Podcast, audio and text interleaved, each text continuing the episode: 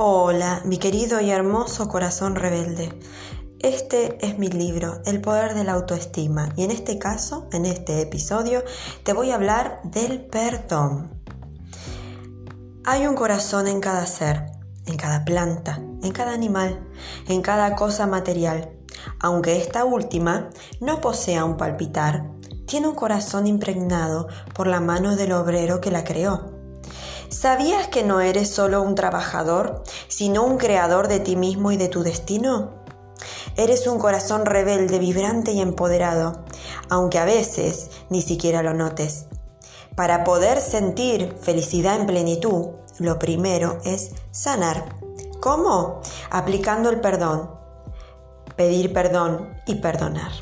Soltar el resentimiento, ira, recelo, dolor, odio y rencor que te mantiene invisiblemente apegado a otra persona por un malestar pasado.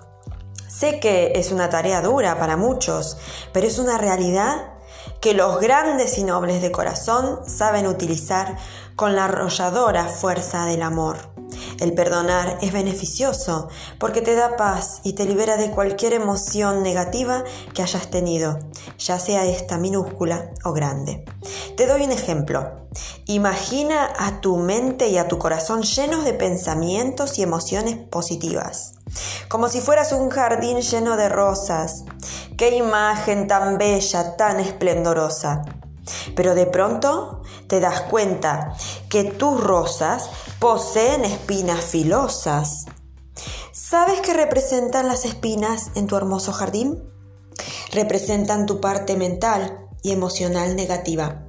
Cuando no has perdonado, algunos de tus pensamientos poseen espinas filosas que te dañan a ti y a otros. Este es el motivo por el cual debes sanar.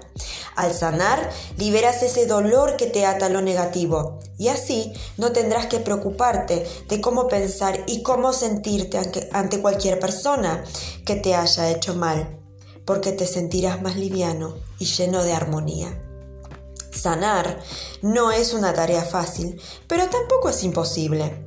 Imagina que con el debido cuidado y amor le vas quitando una a una las espinas filosas de tu bello rosal, con el fin de que éstas ya no sean el recordatorio de un dolor pasado. Imagínate solo ser guiado por la fuerza de tu amor. Te aseguro que nada se interpondrá en tu camino. Voy a ayudarte a comprender que se puede ser elevadamente inteligente y espiritual sin dejar de ser fiel a uno mismo y un humano mundano a la vez. Cuando esa vocecita que está en tu cabeza no te quiera dejar perdonar, no te quiera dejar ser feliz, dile así. calla, ego, calla, deja de susurrar y dale paso al verdadero ser, a ese corazón rebelde, vibrante y empoderado que es el maestro y que sabe. Muchas gracias.